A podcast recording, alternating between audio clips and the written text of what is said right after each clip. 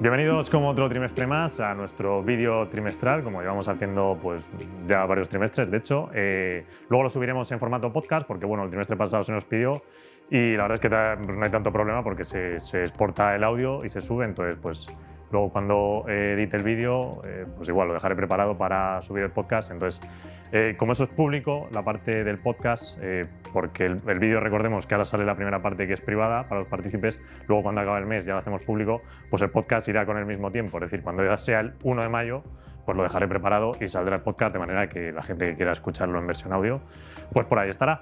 Y dicho esta salvedad inicial, que es por aclararlo, que siempre luego se nos preguntan estas cosas, eh, bueno, pues vamos a entrar un poco en la ronda. Explico un poco cómo está hecho eh, el tema de las preguntas, porque sí que nos ha pasado esta, esta vez que, ha habido muchísima pregunta que es eh, muy redundante. De hecho, es, bueno, es que prácticamente hay casi las mismas. Entonces, hemos decidido acoplarlo por sectores, de tal manera que empezaremos hablando con lo que será mercado, growth y tendencias, luego hablaremos de inflación, luego de liquidez luego del fondo en particular y luego ya sí que entraremos en seis preguntas finales que ya sí que son de tema más individual que, que esas no las hemos podido agrupar.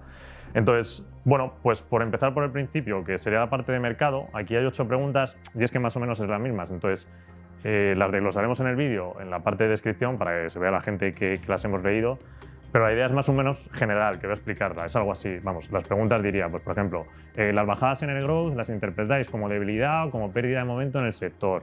Eh, ¿Cómo se va acoplando el fondo a un posible cambio de tendencia? ¿Qué expectativas de crecimiento tenéis ahora que las tecnologías han estancado un poco? Ante un posible cambio de tendencia o de sector tecnología, ¿qué otros sectores contempláis? Eh, dada la revalorización de las empresas tecnológicas y lo bien que han hecho, ¿creéis que se puede encontrar valor en otras cosas que no sea tecnología? Más o menos es lo mismo. Entonces, Vamos a tratarlo aquí un poco los tres, lo que es nuestra visión, lo que más o menos hemos dicho en la carta, un poco más en profundidad, para que quede claro. Pero, pero bueno, este es el bloque, no vamos a desglosarlo por preguntas porque sería eh, incidir demasiado en lo mismo. Entonces, ¿Cómo vemos nosotros la situación, ¿vale? Después del primer trimestre. Vamos a ver. Nosotros cuando acabó el Q4 eh, dijimos que, que, la situación a nivel de valoraciones, sobre todo de las compañías que nosotros más nos gusta comprar y que somos más especialistas, pues estaba, estaba apretado. Evidentemente no sabemos, o no sabíamos hasta ahora, eh, cómo se iba a desarrollar, porque tienes varios escenarios. Puede ser que el fondo se quede parado y que la bolsa suba, puede ser que el fondo suba igual que la bolsa, puede ser que todavía las, compañías tecnológicas, pues las valoraciones se siguiesen apretando más y nosotros subiésemos todavía incluso más que la bolsa, puede ser, eh, que es un poco el escenario más o menos que ha habido, que eh, la bolsa subiese algo y nosotros cayésemos algo. De hecho, a día de hoy ya en abril, pues más o menos está neutralizado el fondo, porque el fondo está como en el menos cero con algo y sí, la bolsa está un poquito más arriba.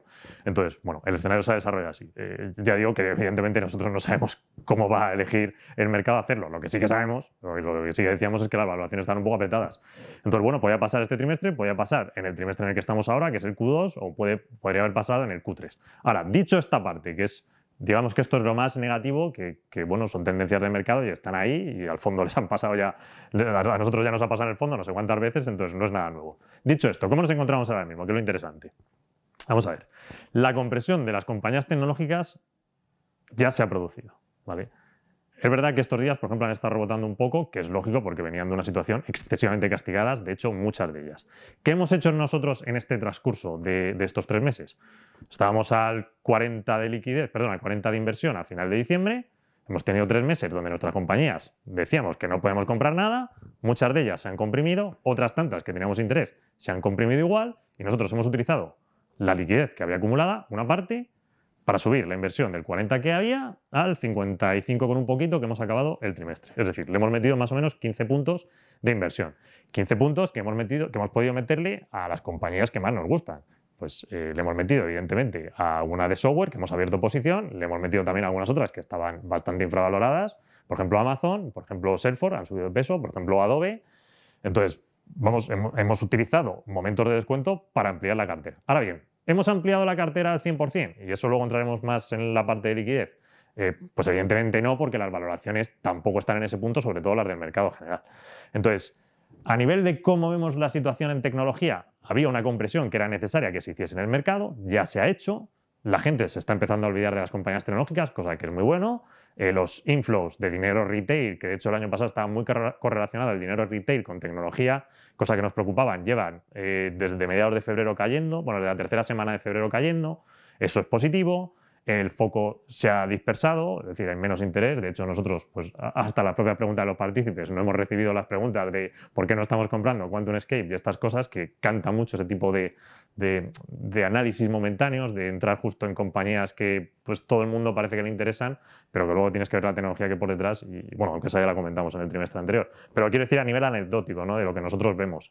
Entonces, es una situación mucho más benigna para empezar a comprar estas compañías que, bueno, a nosotros nos gustan y en la carta pues se ven las posiciones que hemos abierto, ¿no? Pues hemos entrado en C3, hemos entrado en Unity, o sea, ha habido cosas que teníamos interés, pero que evidentemente, por ejemplo, C3, pues cuando la vimos en su momento, al precio que salió el IPO, pues no, nos pareció que, era imposible entrar. Se ha pegado una castaña de más del 50% de máximos, entonces los números salen ahora. Entonces, bueno, esta es un poco la, la, situación general. Eh, si queréis ir añadiendo vosotros y ya cualquier cosa vamos también comentando. ¿Quieres empezar tú, Antonio? Dale, dale, Juan a por ello. Eh, pues eh, sí, o sea, yo estoy de acuerdo con todo lo que has dicho. Eh, obviamente, lo que sí es, había cierta connotación o cierta, cuando estábamos analizando las preguntas y era, la temática siempre era, o, el, tema que había por detrás era el cambio de discurso de narrativa que había de value versus growth o value, digamos, entendido como por un miedo a llegada de inflación, que en ciertos puntos del mercado pues, a lo mejor se está pudiendo dar, sobre todo pues, eh, oye, en, tema de chips y de, tal, por cuellos de botella que hay en producción y demás. ¿no? Eh, eh, volviendo al tema un poco de value versus growth, que es, que es una de las cosas a nivel macro que más nos han preguntado, sobre todo a mí me sorprendía diciendo, oye, seguí estando convencido de que hay valor dentro de estas compañías y obviamente, de hecho, una de las cosas más interesantes que se ha puesto es que por primera vez estamos viendo compañías extremadamente atractivas a precio pues, razonable, que era lo que no encontrábamos el año pasado y es justo una, en cierto, por así decirlo, en algunos puntos una oportunidad, si bien el contexto donde venimos pues es un tanto peleagudo en el sentido en que bueno, pues está esa recuperación económica que parece que va a favorecer a unas compañías más que otras y demás. Como decía bien apuntado Flavio, parece que las de las, las growth que, bueno, realmente son algunas tecnológicas, pero que en mi opinión, y yo creo que también la comparte Flavio y Antonio, también se van a ver beneficiadas por muchos aspectos que ahora comentaremos, eh, pues, pues han sido un poco dejadas de lado. Y, bueno, pues a ver cómo se va desarrollando sobre todo en estos, en estos temas.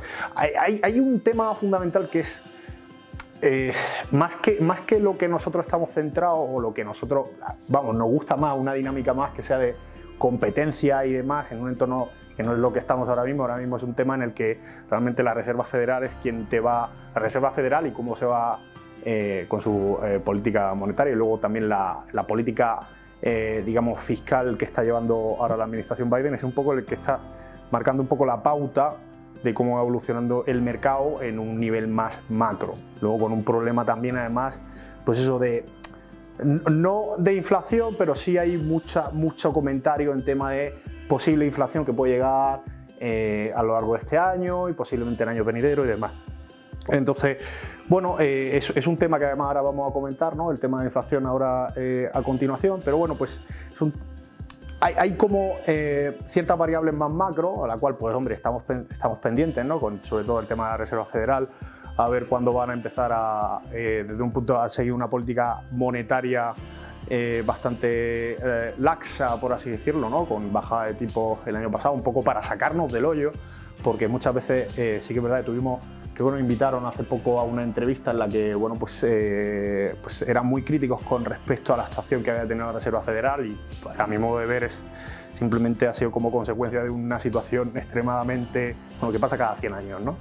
Y era algo pues, que, que no ha permitido tener liquidez en el mercado y que la situación nos agravara mucho más de lo que podía haber sido. Ahora el tema está en cómo se va acoplando esa inyección de liquidez a los mercados con una posible recuperación donde tienes dos economías, una más, eh, digamos, Estados Unidos, luego por otro lado unas cuantas, ¿no? Estados Unidos, China, y lo que va pasando en Europa, que parece que va con un cierto lag con respecto a, Estados Unidos, y, ahí va a estar la cosa, ¿no? A, nivel macro, que es un poco lo que nos preguntaban, ¿no? Que es lo que esperamos nosotros de cómo va esa, esa, esa, recuperación y cómo van esas expectativas de qué va a pasar, que en algunos casos, eh, y podemos estar más o menos de acuerdo, pero creemos que se han, cierto modo, adelantado y demás, ¿no? Luego, además, con esto de sí, oye, seguí encontrando valor en compañías tecnológicas donde vosotros estáis más acostumbrados a invertir, pues sí, desde luego que sí. Y luego hay, es que eh, me resulta... No es que sigamos encontrando valor, es que desde hace un semestre por fin encontramos valor. Además es, curioso, ¿no? Porque hay algunas empresas que se van a ver beneficiadas y que están totalmente, eh, no diría mal valoradas, pero que no se reconoce, digamos que, que, el foco de atención, que por otro lado también a nosotros nos beneficia, ¿no? Para encontrar eh, justo negocios en los que nosotros somos expertos y que además podemos invertir, ¿no? Eh, el foco de atención se ha trasladado a, lo que comentaba, lo, que nos preguntaban mucho de value, empresas value, empresas cíclicas, por esa posible inflación, que si queréis, pues yo creo que podemos abrir un poco el melón y, comentar sobre...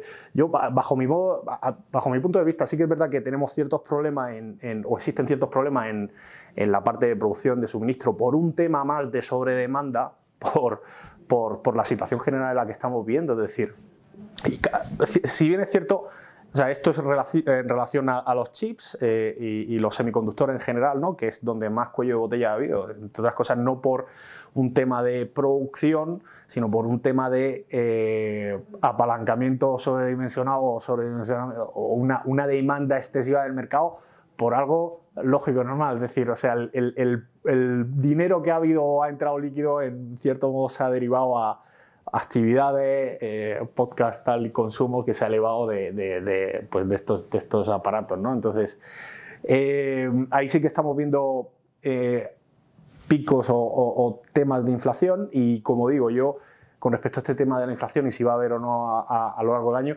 yo creo que va a depender más de cómo se ejecuta esa, ese reacoplamiento digamos, de la economía real y, cómo se va desarrollando esa reapertura económica, que si se da más o menos en unas tasas normales, con una Reserva Federal que está pendiente completamente de lo que pasa en el mercado, tanto para lo malo como pasó el año pasado, como para lo bueno, si hay un sobrecalentamiento, yo creo que, que bueno, pues que tendremos un entorno oye, pues a lo mejor en algún punto este año un tanto peligroso, pero, pero que, que pues muy, muy bueno de cara a futuro. O sea, lo importante es que estamos saliendo y hay que ser optimistas de una situación bastante compleja, donde hay compañías que van a seguir funcionando y además donde su, su, necesidad se ha probado en estos entornos complicados que hemos pasado el año pasado y, no van a dejar de existir. Es decir, puede ser que haya no, nos vayamos a entornos híbridos de trabajo, por ejemplo, eh, haya más permisibilidad, eh, tanto en cuanto trabajas o no en una oficina y demás, ¿no? todas estas cosas, pero, pero lo que es la tendencia que hay por detrás de transformación digital, donde además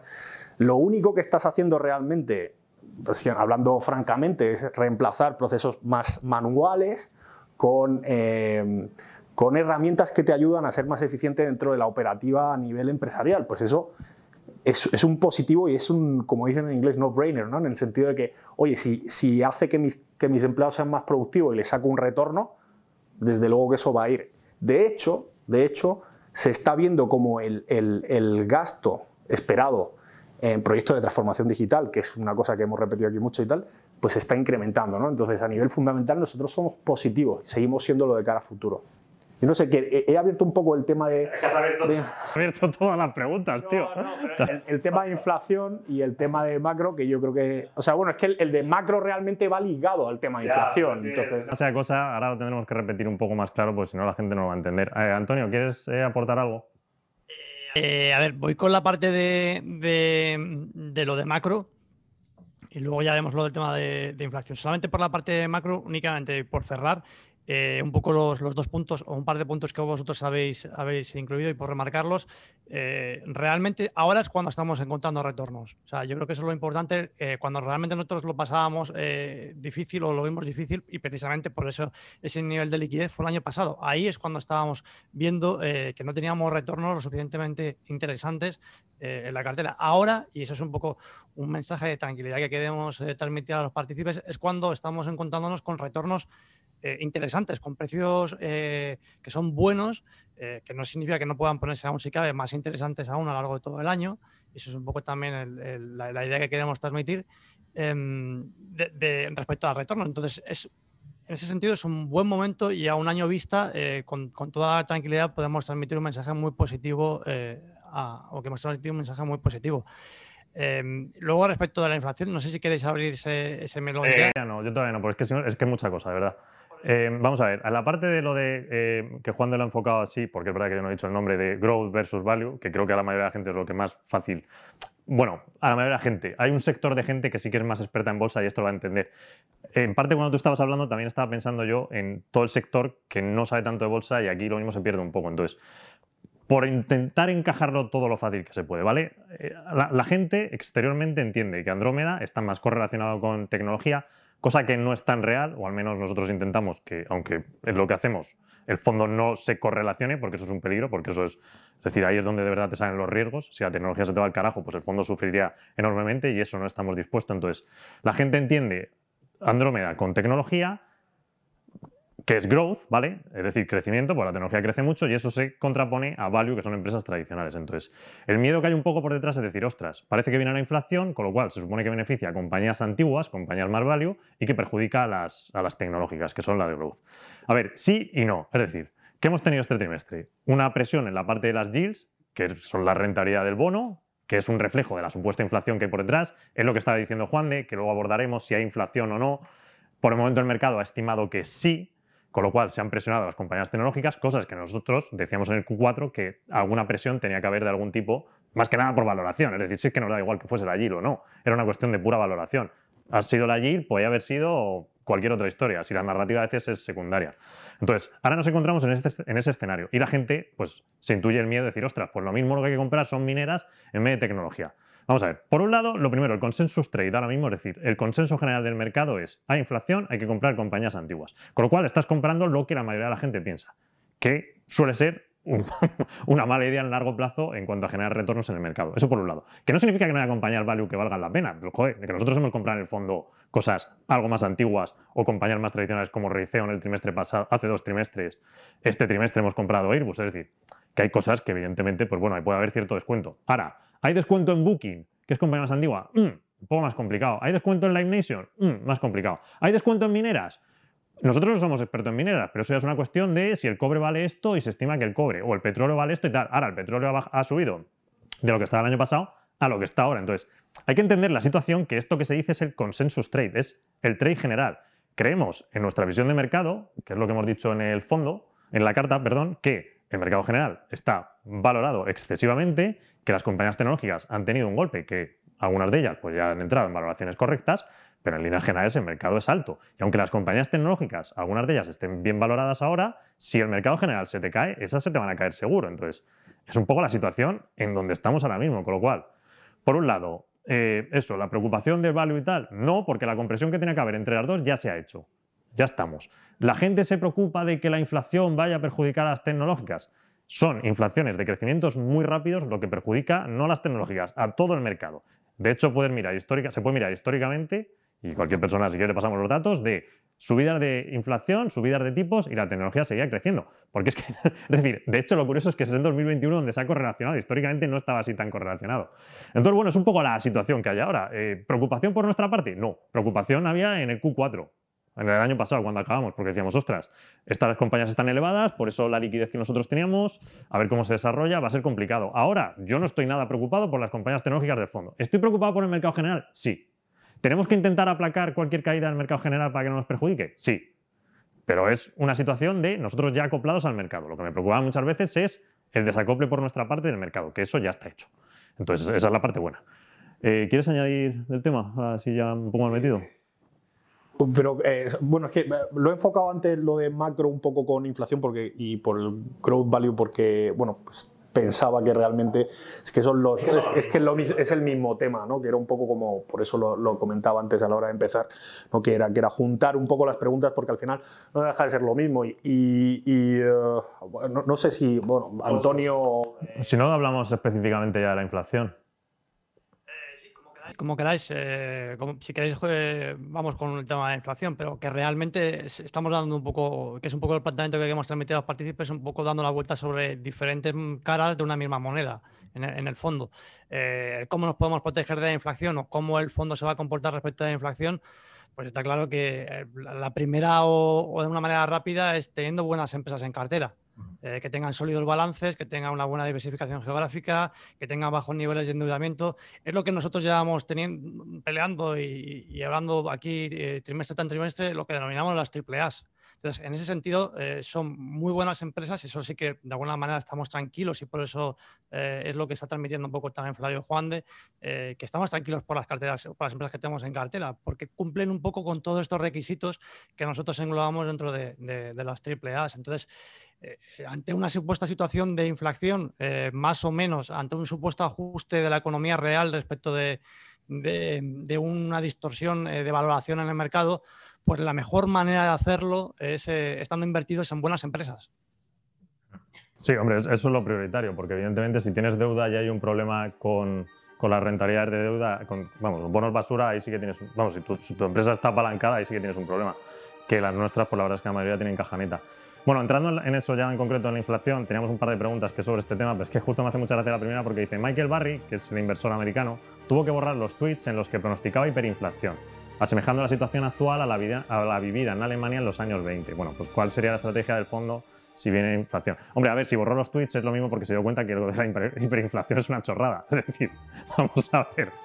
Una cosa es que haya algo de inflación. Que la Fed, por cierto, la Fed no es, no es nada partidaria, más te lo decía en las actas, no es nada partidaria de que vaya a haber una inflación fuerte este año. Lo que se está contemplando es un repunte a nivel actual, y Juan de ya ha abierto el asunto con lo del tema de los chips, porque sí que es verdad que no solo los chips, pero a nivel de suministros globales, que ahora comentaremos, ahí hay un problema y eso puede acabar ocasionando un dolor de cabeza un poco mayor al mercado de lo que se estima ahora mismo, eso es cierto pero hiperinflación no va a haber. Es decir, porque nadie te va a haber hiperinflación si los estados están extremadamente endeudados. Los crecimientos pues, te vienen después de la pandemia del año pasado. A nivel europeo hay una cantidad de paro exagerado. Y hombre, Estados Unidos, pues oye, está recuperando fuerza, pero hiperinflación en ningún caso. Creo que se correlaciona por asuntos monetarios de la cantidad de dinero que se ha imprimido, con que pueda venir inflación y bueno. Eso es más teoría monetaria, bueno, más teoría austriaca que contrapone a la, monetaria moderna. La monetaria moderna es velocidad del dinero. Y a ver, que históricamente, es decir, los últimos 10 años se ha imprimido un huevo de dinero, esa, teoría, esa teórica superinflación ya tenía que haber ocurrido. Y no ha ocurrido, es decir, las economías se están comportando de otra manera. Yo no quiero entrar a valorar si es mejor una economía, un sistema, es decir, si es mejor escuela austriaca o es mejor la escuela moderna. Yo no entro en eso. Una opinión personal, Juan de puede tener la suya y Antonio la suya. Lo que sí que queremos hacer notar es que se llevan 10 años imprimiendo eh, moneda, billetes, dinero, vamos, a mansalva y es que no se está produciendo la hiperinflación. Entonces, lo que tenemos que ver es el escenario que sí puede ocurrir normal si nos puede afectar o no en el fondo, que es lo que estamos tratando de decir. Eh, ¿Puede haber una inflación algo más fuerte de la que se estime? A ver, nosotros estamos contemplando que estos meses sí es normal. De hecho, también es normal que a final de año la cosa se ajuste un poco más. Pero al final todo, todo acaba encauzando en qué hace la Fed, porque si de verdad hay esa, esa, inflación, es decir, el problema de estos años es que se está jugando un poco el mercado con la Fed. Si de verdad hay una inflación fuerte, pues puede, puede presionar a la Fed a que, a que bueno, se vea obligada a subir tipos o a proyectar que va a subir tipos mucho antes de lo que se estima que es 2023. Y eso es el miedo que tiene el mercado. Entonces, bueno, es, un poco el asunto. Eh, ¿qué, podría pasar? Es decir, ¿cómo lo vemos nosotros así concretamente en el fondo? Estamos contemplando que puede haber algo de inflación. Efectivamente, las compañías tradicionales pues, todavía deberían estar beneficiándose un poco, pero ya digo, es un consensus trade, es una cuestión de meses, no mucho más. Esto te lleva a verano, que ya está hecha la apertura económica, la narrativa cambia y todo esto ya no vale. Entonces, al final el peligro es, si de verdad esto se tensa y afecta a la Fed, al cambio de política de la Fed, porque si la Fed tiene que verse obligada a cambiar, se cae el mercado, no se cae tecnología, es decir, se te cae todo el mercado. Claro. Y ese es el asunto. Que fue un poco lo que pasó con, con Bernanke, ¿no? En, la falta de comunicación. Y yo creo que un poco lo que están. O, una mala. No la falta de comunicación, porque sí hubo comunicación de que, bueno, realmente si buscan ustedes el Tupper Tantrum, que es cuando empezaron a dejar de, de aumentar el balance, a dejar de comprar, realmente, pues.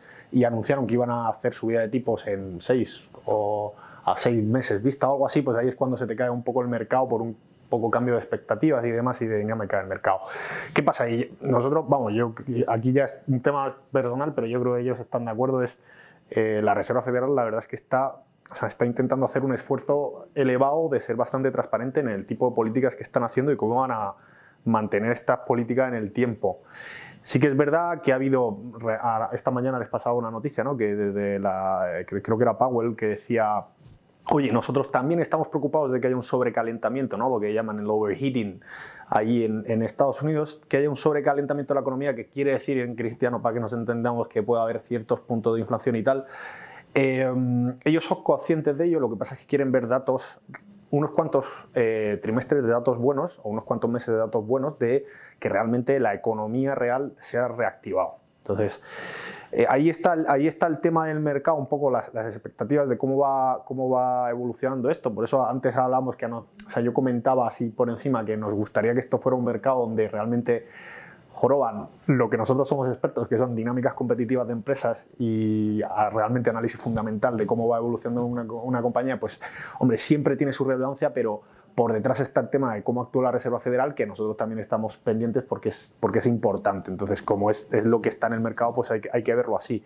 Entonces, eh, volviendo un tema al, de la Reserva Federal, eh, pues un poco, ellos están, esto, es público y lo que comentaban es, oye, nosotros vamos a vigilar este sobrecalentamiento, nuestras expectativas son que para final de año pues estemos un poco mejor y si esto es tal, pues em, dejaremos de ampliar el balance de la Reserva Federal y probablemente pues iremos comunicando qué vamos a hacer con la subida de tipos. De hecho, decían que si en algún momento ven que hay subidas espectaculares o irracionales de la inflación, pues que, eh, pues oye, que tendrían eh, armas o herramientas para eh, pues un poco contrarrestarlo o ver cómo...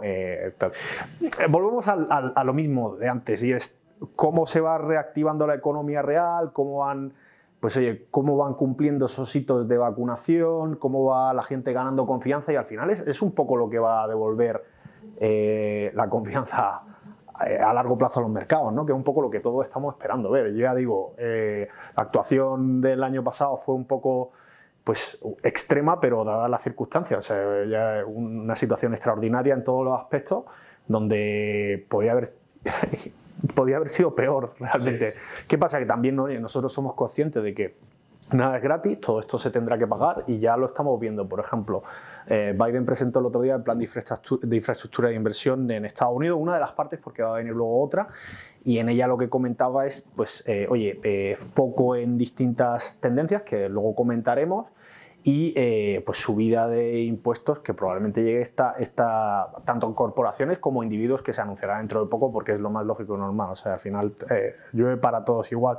Entonces, pues bueno, estamos un poco atentos a eso y además de eh, analizar todo el tema de las compañías. Dicho esto, largo plazo es que son momentos en donde estás comprando o puedes tener acceso a negocios en un momento crudo, por así decirlo, todavía, y que de aquí a uno, dos, tres, cuatro, cinco años es que vas a sacar un retorno pues con bastante seguridad. O sea, tampoco podemos prometer nada, pero sí que es verdad que, oye, pues... Eh, eh, son buenos negocios, que es lo que estamos pendientes. Eh, a nivel fundamental lo están, y competitivo lo están haciendo muy bien y, y, no vamos a irnos de un negocio porque ahora, pues por un tema de reserva federal, a lo mejor bajamos un poco de exposición si vemos que hay mucho riesgo, pero, pero bueno, en ese punto pues estar un poco positivo y transmitir esa, esa confianza que tenemos en, en, donde estamos nosotros invertidos. Además, bueno, ahora paso Antonio, pero es que es verdad, los negocios, el problema de comprar un negocio es cuando compras un negocio con problemas problemas estructurales dentro, ¿no? Se te está yendo al garete el negocio y tú lo compras porque está barato y se te va al garete. Pero narices, es que el 99% puedes decir, aunque el CD Projekt puede tener algún problemilla que luego abordaremos, que tampoco es para tanto. Pero el resto es que no tiene ningún problema, simplemente las estás comprando descontadas en precio. Pero si es que eso es lo que hay que hacer, comprar muy buenos negocios sin deuda, descontadas en precio, con buenos crecimientos, competitivamente fuertes. Mira, es que me da igual si el mes que viene sube que evidentemente es lo que le pasa un poco al fondo estos, estos meses, este mes y medio último. Estás comprando compañías en caída que tienen volatilidades del 5 o el 6% al día, porque estamos ahí. Pues oye, mira, ya se tranquilizarán, es que tampoco, tampoco voy a volverme loco, vamos a volvernos locos aquí. Pues las estás comprando baratas y en 5 años sabes que le vas a ganar un huevo de dinero. Es así. Eh, el que no aguante los nervios, pues oye, para esto no digamos nosotros a esta historia, es lo que hay, o sea, no hay más. Antonio. Em, realmente habéis dicho un poco, un poco todo.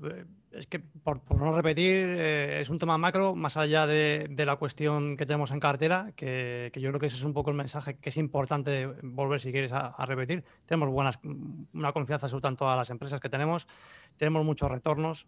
no podemos eh, prometer, porque obviamente es un poco. No, no, va de esto ni, ni esa, esa, cuestión, pero sí es cierto que, que tenemos los retornos, lo vemos y lo sabemos. Y, el enfoque eh, es ir realizando poco a poco esa inversión en, la cartera de manera progresiva, teniendo en cuenta un poco a, este, esta evaluación macro que estamos haciendo, eh, que, es la que es. Entonces, eh, con ese enfoque, yo creo que podemos estar tranquilos. Vale. Vale, pues bueno, la siguiente sección ya sería liquidez, que es igual, bueno, más o menos la hemos tocado, pero, pero por incidir un poco más, porque creo que esto es importante. De hecho, bueno, pues como las preguntas son en plan qué previsión tenéis con la liquidez, dado el alto liquidez de la cartera, pues por qué es, ¿no? Eh, revisando el nivel de liquidez me da, la sensación que es excesivo, otros fondos tienen un 20 y ya es bastante. Eh, ¿Habéis pensado, bueno, eh, tener demasiada liquidez puede ser buena idea en el caso de que la inflación llegue? En fin, un poco igual.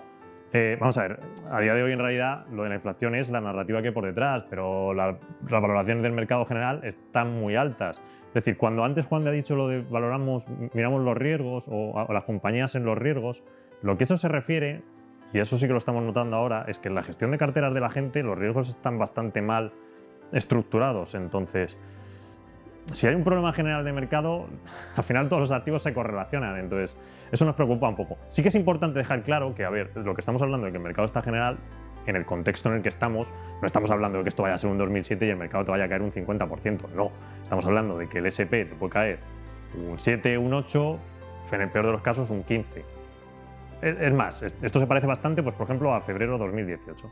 Ese tipo, mercado que llegas en enero súper caliente, eh, todos los riesgos están fatal controlados en ese momento. Ahora hemos tenido lo de Archeleos Capital hace nada, que no es que tenga ningún efecto, pero que, es que ya te muestra un poco cómo está por detrás el asunto. Entonces, es un poco el tema de decir, ostras, ¿y por qué vamos y no compramos si nuestras compañías están baratas el 100% de la cartera?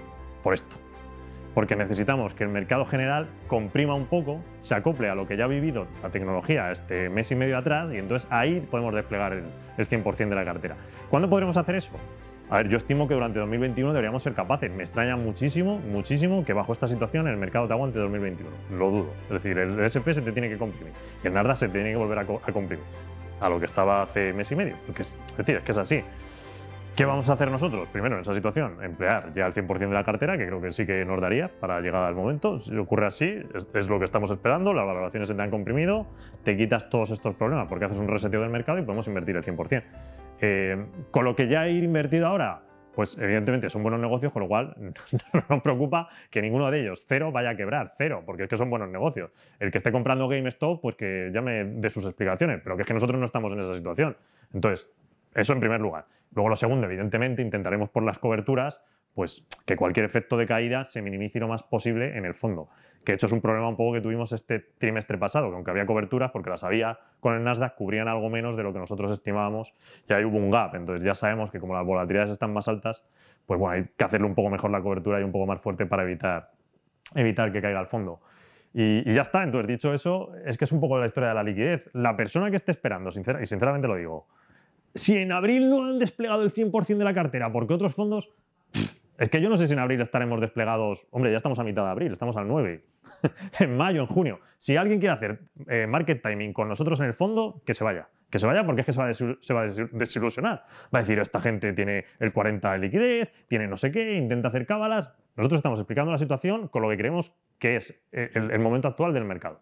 ¿Nos equivocaremos en el mercado o no nos, no nos equivocaremos? Pero hay una razón por la que la estamos haciendo. No la estamos haciendo porque, es más, si fuese por mero, yo qué sé, por proteger cartera y dejar rentabilidades o por no sé qué, pues no tendría sentido que el mercado que estaba más barato el 31 de diciembre ahora haya más inversión que la que había. Pero estamos diciendo, hay más inversión porque de las nuestras, de nuestras compañías, muchas se han puesto al tiro. Es que solo hay que ver las cotizaciones de Unity, de Qualtrics, de C3, salta a la vista. Entonces, bueno, ese es un poco eh, el asunto. Eh, ¿Queréis abordarlo vosotros, concreto? Mm, la verdad es que estaba bien contado. No, creo que sea necesario por mi, parte repetirme. yo estoy. Sí, bueno, señalar un poco la, cifra concreta que no la he mencionado, creo que está en la cartera, que fue, pues nos hemos ido casi de un cuarenta y tantos a un cincuenta y tantos eh, medio ahí. Entonces, pues oye, ahí ves eh, eh, cifras aproximadas, ¿eh? pero ves, ves un poco la evolución también en el contexto este que estamos comentando. Entonces, pues bueno, estamos intentando ver cómo posicionar la cartera en un entorno un tanto complejo, donde además, pues, una de las cosas, y lo voy a comentar aquí, esto era, lo, comentamos, eh, y, yo me acuerdo en, diciembre que era cuando teníamos, eh, nos llamaban de algunos periódicos, que nosotros lo agradecemos, eh, pues para contar, pues oye, las, bondades y todas las cosas buenas que tenemos, que son muchas, pero yo les decía a, Flavio y Antonio, en plan, esto está bien, pero hay que estar con la cabeza fría porque realmente el momento bueno para nosotros va a ser cuando se olviden de nosotros un poco, que es lo que está pasando ahora y realmente es donde ahora hay que sembrar un poco de cara para, para futuro, así como antes pues estamos en, en modo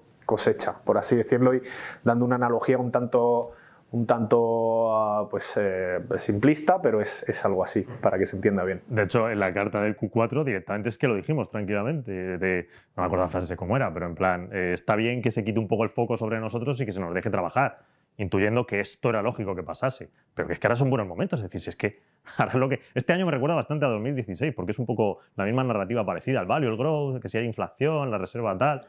Pero me dices que es cuando compras. Es decir, ¿qué quiere la gente? ¿Que nosotros compremos C3 en diciembre?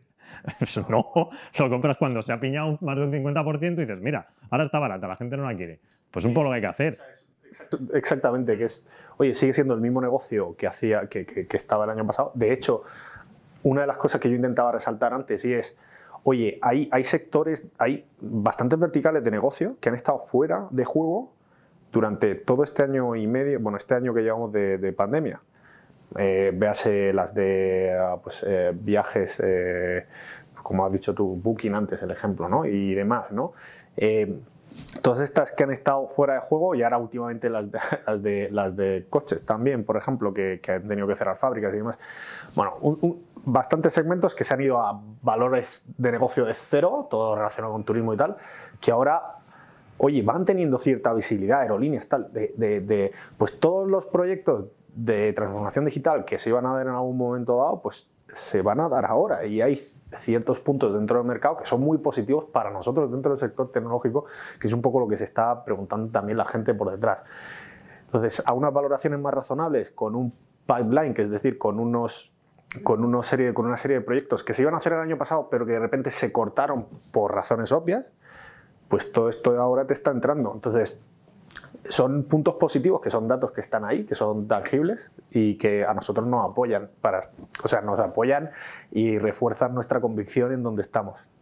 Los datos de transformación digital, me acuerdo el año pasado, en septiembre y noviembre, entre septiembre y noviembre, se estimaba que este año el crecimiento en IT en estos aspectos iba a ser del 4%. En diciembre, enero ya estábamos en el 6%. Eh, esta semana, que justo comentaba el, el asunto, ya está más o menos en torno al 7%. Es decir, el año pasado es verdad que la pandemia en ciertos sectores impulsó, pero mucha gente ha tenido que trabajar desde casa y ya sabemos cómo ha sido esto. Entonces, ahora viene otra ola que es lo mal valorado por el mercado, ¿no? Porque la gente dice, ah, sí, Zoom y todas estas se beneficiaron, el cloud se ha beneficiado. Y a ver, sí, el cloud se ha beneficiado, ¿cierto? Primero hay una tendencia brutal del cloud, 2020 se te beneficia, pero es que en 2021 entra otra ola de otro tipo, porque, seamos sinceros, Coca-Cola, la transformación digital que tuvo el año pasado, pues fue escasa. Este año, claro, es mucho más preparado, también a nivel de seguridad. Entonces, es lógico que estos proyectos en IT se estén desplegando mucho más rápido. El otro día, Antonio, con un aspecto también de esto, comentándolo con Accenture, que es que lo veíamos claramente cómo estaba desplegando.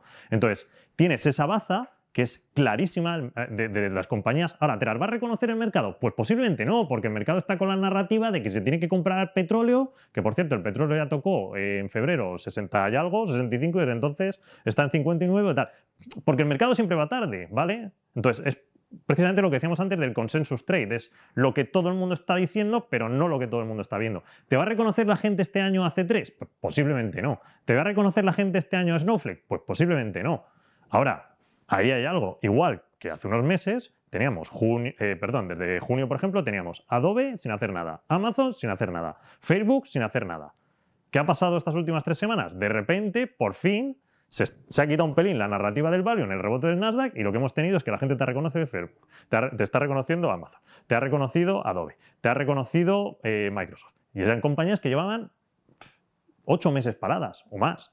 Porque sí, cogieron la iniciativa de principio de la pandemia, uh, se abre la economía, perdón, se cierra, se cierra, estas compañías se benefician, la gente llegó verano, se olvidó completamente de ellas y se fueron todavía a las más SaaS pura, que de hecho lo veíamos pues, en Octa, en, en Cloudflare, en todas estas. Entonces, las narrativas de la gente pues van por un lado y luego las cosas se van haciendo de manera distinta. Pero claro, si nosotros llevamos la narrativa de la gente, no hacemos dinero. Entonces, es un poco lo que hay por, cerrar, que lo habéis dicho los dos y, por decirlo, que yo creo que es importante, que al final es el este. Y eh, vamos a largo plazo. Entonces, eh, que cualquier partícipe que esté en el fondo, y yo creo que cualquiera que lleva bastante tiempo con nosotros lo sabe de sobra, precisamente lo que lleva bastante tiempo, es un poco de perspectiva y un poco de horizonte, porque eh, Juan lo decía, estamos sembrando, literalmente la estamos sembrando. ¿Cuándo se reconocerá, como comentaba Flavio? Pues no lo sabemos, pero la realidad está en que nuestras empresas son AAA. O sea, eso sí que lo podemos asegurar porque es así. es decir, lo tenemos muy claro. Tiene unos balances espectaculares y, y, en ese sentido eh, eh, estamos eh, muy tranquilos. Entonces, con un poco de largo plazo, un poquito que se levante el horizonte, se levante un poco la vista de, estos momentos o incluso de, venideros que pueden todavía ocurrir asociados, como ha comentado tanto Juan como Flavio, a problemas en el mercado que puedan haber con carácter general, la incertidumbre de la FED que hemos comentado bueno, si se llega o no se llega a tangibilizar el tema de, la inflación, cómo se va acoplando la economía real a, las valoraciones. Vaya, o cualquier otro tipo de catalizador que pueda apareciendo, eh, ya llámese la GIL o llámese lo que sea en ese momento, eh, un poco de perspectiva, un poco de enfoque en ese sentido a largo plazo, porque, y no estamos hablando de 10 años ni mucho menos, a un poco de largo plazo eh, en estos momentos es sensato y yo creo que es algo que es importante que, se tenga, que se tenga en cuenta. Efectivamente. Sí. O sea, si yo de hecho a veces hablo así, no es que esté enfadado, pero que intento dejarlo claro, sobre todo por los partícipes nuevos, porque son los que más me preocupan. Por los que estaban en 2015, en 2016, estas historias yo ya se las he contado y yo creo que ya ni se ven los vídeos. Pero los que llegan nuevos dicen, ostras, yo quiero rentabilidad del 36%, quiero que la inversión esté hecha al 100%, quiero... Esto no funciona así. O sea, y de hecho hemos sido extremadamente claros siempre para decir que esto no funciona así. Que hay, como dice Juan, de periodos de cosecha, periodos de recogida. Un boxeador. Golpeas y te golpean. Es así. Ahora estamos en fase de que parece que nos golpean, pero por dentro estamos haciendo las cosas que, es las que tenemos que hacer. Entonces, vamos, eh, yo estoy bastante contento, eh, preocupación cero y, ya está. Y simplemente, bueno, por la parte del mercado general, eh, que, es, que, es, donde está el, asunto ahora lo gordo, aunque la gente esté pajaritos en el aire, pero donde está el problema y, veremos qué hace y sobre todo que no afecte al fondo, que es, que es lo importante y, si hay caída del mercado, pues nosotros aprovecharla, que es lo que tenemos que hacer. Vale, eh, venga, pues vamos con. A ver. Eh, ah, bueno, quedaría la última parte de bloque. Vale, que sería, bueno, pues esto ya es más concreto en el fondo, porque dicen. Hay tres preguntas que sería: eh, parece que hemos tenido un mes de marzo complicado, ¿cuáles han sido los valores que más nos han perjudicado? buenas, me gustaría saber cómo definís el fondo, si como un fondo de bolsa que en ciertos momentos de mercado pasa a ser cauto o como un fondo de renta variable agresivo, por flexibilidad de valoraciones, que intenta caer eh, menos cuando caen los índices y tal. Y luego también nos preguntas de las comisiones. Eh, bueno, a ver, ¿cómo definimos el fondo? Es fácil. Es decir, nosotros intentamos ganar lo máximo posible con nuestras capacidades y nuestra inteligencia. Punto, ya está. Evidentemente, eh, creo que muchas veces los riesgos, ya lo hemos dicho, no se contemplan bien en esta industria y nosotros lo sabemos, que la gente osi y tal, pero luego vienen caídas del mercado abruptas y la gente cae un 25%. Entonces, evidentemente nosotros vamos a intentar por todos los medios subir cuando subamos, pero subir fuerte todo lo que podamos, pero vamos, no estamos dispuestos a soportar que el fondo caiga un 25% cuando creo que tenemos las habilidades y los recursos para, para ver cuando el mercado está caliente, que, vamos, más o menos, esto no es una ciencia perfecta, pero es que más o menos, mm, hasta ahora, de hecho, podemos mostrar que no lo hemos intuido mal, o sea que ese aspecto está bien. Eh, y luego, bueno, lo de las comisiones, eso ya lo dijimos el trimestre, creo que lo hemos dicho los últimos dos trimestres. Eh, porque nos pregunta las comisiones, bueno, la comisión variable, que evidentemente ya hemos dicho que esa no se toca, y lo dice aquí y tal, indicáis que la del 9% no se toca, es la fija. Bueno, la fija lo que eh, dijimos, creo que fue en el último trimestre justo, es que como estamos en el proceso de cambio de AF y tal, pues la verdad es que hasta que no estén ahí los costes fijos, pues, pues no nos atrevemos a decir nada porque, porque intuimos que ahí nos van a pegar un buen rejón en costes. Entonces, eh, pues eso, hasta que no estén los costes, yo prefiero no decir nada, que si no, luego las palabras se quedan ahí ancladas. Entonces, hombre, a ver, lo lógico es que, aún contemplando lo de la app, pues si escalamos y tal, tenemos margen, pues esa, comisión se toque.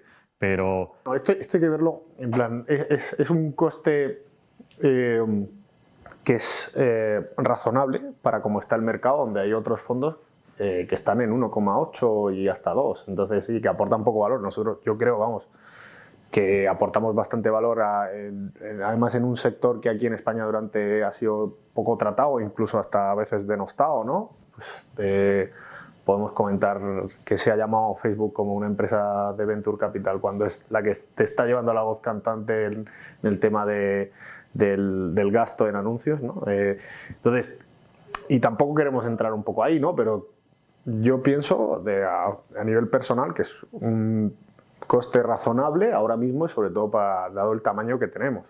Entonces, oye, ¿el objetivo a largo plazo es que eso vaya bajando? Pues, desde luego, probablemente, pero también entran una serie de variables externas a nosotros, como por ejemplo el, lo que ha comentado Flavio, que es el cambio de la sociedad EAFI, donde pues eso tiene una serie de impactos que son elevados a la hora de, de operar. Entonces, pues oye, poco a poco vamos, vamos, haciendo, vamos intentando hacer lo que podemos con lo que tenemos, que, que es que, que, creo que lo hacemos bien además. Entonces. Sí, además, bueno, de hecho es que si este año hiciésemos un 0%, ya garantizo yo que somos el fondo más barato de España, vamos, o de los más baratos. Porque evidentemente se nos paga por hacer retornos fuertes. O sea que, que a ver, yo comprendo que la gente diga, quiero que me cobréis menos, pero cuando estamos cobrando más fuerte porque hemos hecho un retorno fuerte. Pero si hacemos un retorno bajo, que es lo que siempre hemos dicho, en retornos bajos nuestras comisiones son muy bajas. O sea que ahí creo que está bastante alineado el tema. Y que, a ver, honestamente, no queremos hacer retornos bajos. O sea que narices. Eh, ¿Quieres decir algo, Antonio? Eh, vale. Igual. Venga, pues vamos ya con las preguntas, eh, eh, in, bueno, no individuales, pero sí que cada una podemos tratar en concreto sería la primera, aunque bueno, hemos agrupado unas y estas en tecnología general, diría, buenas. Eh, parece claro que las divisiones de cloud de los principales actores del mercado están y estarán inmensa, inmensa, inmersas perdón, en una tendencia de crecimiento secular. Eh, todas ellas están aumentando sus plantillas y grandes sectores están empezando a migrar a la, a la nube. Véase Financials. Eh, ¿Creen tener bien identificado los más probables ganadores del sector o por el contrario siguen intentando vislumbrarlo? Muchas gracias. ¿Quién quiere decir algo? Venga, Antonio. Antonio, toda tuya. También es una pregunta que a veces nos ha, nos ha surgido ya en otros, en otros quarter. Nuestra idea siempre trabajamos con la idea de, de que estas, o sea, este tipo de empresas eh, que tengamos en cartera sean las ganadoras, sean esas famosas triple A's que hemos mencionado eh, hace nada eh, en el vídeo. Entonces, en un principio, eh, partimos de esa premisa, si bien es cierto que en el caso de que, eh, de que a lo largo de, de, nuestro trabajo diario nos encontremos eh, con ello, que en parte trabajamos por eso, eh, en ese sentido, pues obviamente que nadie dude que la vamos a incorporar al fondo. Eh, tanto por el hecho de que, de que, también existe la posibilidad de que todavía no estén y, y sencillamente se estén desarrollando, no se, no se, hayan, se nos hayan puesto delante y, y por tanto eh, no estén identificadas, o sencillamente porque no existan todavía. Y, y esto, sea, esto no deja de ser un proceso continuo en donde no paramos de, de estar trabajando para identificar eh, casi cualquier oportunidad o, o, modelo. En ese sentido, pues volver a decirlo, eh, cualquier tipo de AAA o de empresa AAA posible o futura, pues nuestra idea siempre y obviamente es incorporarla al fondo. O sí que existen, existen, perdón, pero todavía están en el mercado privado. Como, bien decía Antonio, eh, que, que, pasa mucho también en este sector, ¿eh? en el de la tecnología, donde el, el, el tiempo para Antiguamente una empresa salía a bolsa en rondas ABC, esas son rondas primarias, bueno, digamos. Con SPACs ya sabéis. Claro. Bueno, ahora se ha, ha, habido un cambio de tendencia. Cierto, es bueno que lo. Claro, con las SPACs están saliendo, que es, que es bueno. A mí cuando. Eh, por ejemplo, con el tema este de las SPACs, derivando un poco, a mí me parece que, que es un tema muy interesante porque, joder, el que cualquier persona, incluso ustedes mismos, desde su salón con una app, puedan invertir en una empresa que está empezando, para mí es uno de, las, de, las, de los grandes logros que se ha conseguido en la humanidad eh, a día de hoy y es pues que tú puedas participar de ese crecimiento si realmente crees que eso tiene valor, que es una de las cosas que se había perdido en estos últimos años, que habían dado pie a unicornios y demás, donde mucho de ese dinero que se había hecho en la evolución del crecimiento de un negocio se queda en, en, no, no, se deja o no se permite que acceda al público pues normal, como podemos ser cualquiera de nosotros si no trabajas en una institución financiera y estás eh, con, con, tu plataforma de inversión. ¿no? Entonces, sí que es verdad que tiene cosas malas porque muchas veces esto da pie a burbujas y demás, como comentábamos en el trimestre anterior, donde hablábamos precisamente de las SPACs relacionadas con el coche eléctrico y demás, que ha habido varias pero es, es, positivo, o sea, es positivo porque te permite el acceso a, a, a, Solamente quería hacer esa nota porque me ha parecido... Sí, hay algunas privadas, privadas que es verdad. Que, que, Pero vamos, yo creo que ya en cloud es que están todas y si no es el primero, es el seg... bueno, no es, es, porque entre el primero y el segundo no lo tenemos del todo claro o nos gustan los dos jugadores y bueno, están ahí, ¿no? Pues, sí, un tema también de precios. Sí, bueno, a veces de precios. Claro, que muchas veces, pues oye, tampoco... ¿sabes? También tenemos que mirar el, el encontrar el retorno ahí. Verdad que te suele compensar siempre comprar el primero, aunque eh, parezca en precio que está pegado, pero bueno, si el gap es muy alto, la diferencia es muy alta, pues vas a los dos. De hecho, en la cartera se nota algunas, por ejemplo, Medalia y Qualtrics pues son el mismo sector. Creemos que Qualtrics es más líder, pero Medalia es interesante. En observabilidad tenemos Datadog y tenemos también a su manera Elastic, pero es que hacen cosas distintas, entonces te compensa porque el enfoque es distinto. Bueno, ya ha estado también Splunk durante mucho tiempo, que competía con Elastic. Cierto, y ahora lo hemos quitado. Precisamente lo hemos quitado un poco, bueno, sobre todo por el pricing que están haciendo ellos en, los contratos, que es lo que más problemas les está dando. Que lógico es que se reestructuren y tal, pero tiene más sentido tener Elastic. Entonces, bueno, ahí se puede ver, pero vamos, o sea, yo creo que en cloud está bastante claro. Si me preguntan otro sector más en paneles eh, solares, pues, a ver, tenemos idea y tal, pero encima, o sea, es otra historia. Pero sí, sí. Pero vamos, en cloud está claro, o sea que nada. Vale, bueno, vamos a la siguiente que sería, eh, ¿creéis que... Perdón, a ver, que ya no veo, estoy cansado. ¿Creéis que se puede...? Vale, léela tú, Antonio. ¿Creéis, que se puede invertir para aprovechar la falta mundial de oferta de chips? ¿Sabéis cómo hacerlo? Eh, ¿Lo habéis hecho? Pues sí. Habla, te gustan los chips, es toda tuya. Sí, sí que es verdad. Bueno, llevamos, llevamos preocupados con este tema desde desde el año pasado, porque se, veía venir por, eh, por distintos o sea, comentarios que hacían las compañías y demás, y cómo iba. Al principio lo que se pensaba era que, había, que se iba a pasar un poco como con las tarjetas gráficas en la época del 2018 creo que fue, ¿no? Cuando con la minería y tal, y un exceso de, de, inventario que luego iba a dar pie a un periodo de gestión y tal, y luego lo que se ha visto es que lo que realmente estaba por detrás, y es un aumento que nadie esperaba de la demanda del consumidor final y, por otro lado, la falta de flexibilidad, que también tiene sentido a la hora de producir los componentes que dan pie a que nosotros tengamos cosas como este smartphone, ¿no? este teléfono móvil. Entonces, por, un tema de que hemos estado recluidos en nuestras casas es que no hay, y que había poco que hacer, o sea, es que todo tiene su fundamento. Entonces, eh, bueno, pues estamos, estamos ahí estamos ahí pendientes, ¿no? no sé en concreto ¿Qué podríamos comentar? Ya antes he comentado un poco por encima cómo veíamos el sector. Nosotros creemos que al final la demanda pues, se irá acoplando un poco a un tema más normal cuando tengas otras posibilidades, cuando tengas posibilidad de hacer otras cosas y dejar de estar recluido. Y esto se va a ir viendo, no sé, cuando tu, tu, tu, capacidad de gasto, tu gasto se vaya a, otros, a otras verticales y se, pues estaremos en una situación normal. Y además, por otro lado, también te están entrando inversiones dentro del sector, un poco para, pues, de cara a futuro, no tanto por intentar solventar la problemática que hay ahora, que digo, yo creo, vosotros también creo que estamos un poco de acuerdo que se irá resolviendo a lo largo de este año conforme se vaya reabriendo la economía, sino, pues oye, de cara a futuro, porque realmente hay eh, drivers de crecimiento que son realmente, pues oye, eh, eh, distintos segmentos donde va a haber, donde va a crecer. Antiguamente, pues era, bueno, antiguamente hace unos años era exclusivamente, por así decirlo, el cloud, cuando ahora tienes, pues, pues otro tipo de componentes donde otro tipo de, digamos, eh, de, herramientas, de teléfonos, de coches y demás, que incluyen cada vez más componentes como chips y, este tipo de cosas, ¿no? Entonces, bueno, pues eso es lo que está de fondo, que lo han visto, no solo vemos nosotros, sino que es palpable por gobiernos como por ejemplo Estados Unidos, eh, que, si bien hacían en, el plan de infraestructura mención a tema más, se enfocaban quizá más en el, tema del coche eléctrico, pero también hace, cuando estaba la administración Trump, sacaron un, creo que eran 300 páginas de, pues un, research que sacaron, un, pues un paper, un, proyecto que hicieron justo antes de irse la administración Trump, pues viendo las ciertas deficiencias que había dentro de la parte de telecomunicaciones, dentro de la parte de chips concretamente. Entonces sí que hay temas que nosotros pues estamos viendo y, que, bueno, no sé qué queréis comentar vosotros, es un poco en visión general, no sé. Sí, eh, hombre, si lo dice la pregunta el partícipe por, bueno, no sé si es partícipe o no, pero vamos, por... No sé si debemos, o sea, mencionamos el... Hombre, sí, es lo que iba a hacer yo ahora. Sí, sí, claro. sí porque es eso. Em, claro, porque es que si no se queda un poco la pregunta tal. Eh, bueno, pues ahora dilo tú. Pues Micron, o sea, por ejemplo, es un, es un ejemplo, ¿no? Sí, Micron y en el trimestre anterior a SML, o sea, tenemos las dos. Eh, hay un peligro de esto porque, claro, o sea, nosotros sabemos que estás comprando allá arriba. Eh, entonces, es un poco, es decir, eh, sí que creemos que durante el año algo se tiene que resolver, diluir, pero nuestro guidance, por llamarlo así, o no sé llamarlo, o la idea principal es que sea en el Q1 de 2022 cuando la situación ya sea un poco más benigna a nivel del supply, ¿no? de, de cómo está la oferta en chips.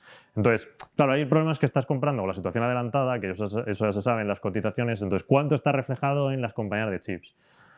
Creemos que en la parte de memorias no, y, y, a SML pues hemos vuelto en el trimestre. De hecho, todavía hay un poco más de peso en SML de lo que acabó en la cartera, en, en, cierre. Entonces, ahí creemos que hay algo, pero vamos, somos conscientes de que estás comprando apretado arriba. Entonces, tampoco hay tanto. En, en, en Micron, sí, porque Micron lo estamos entendiendo más como una call, es decir, en el sentido de que si de verdad todavía se sigue apretando más, que hay probabilidades de que se siga apretando, de, de, hecho es lo que contemplamos todavía de aquí a verano, antes de que se vuelva más benigno, entonces ahí tienes una call con Micron.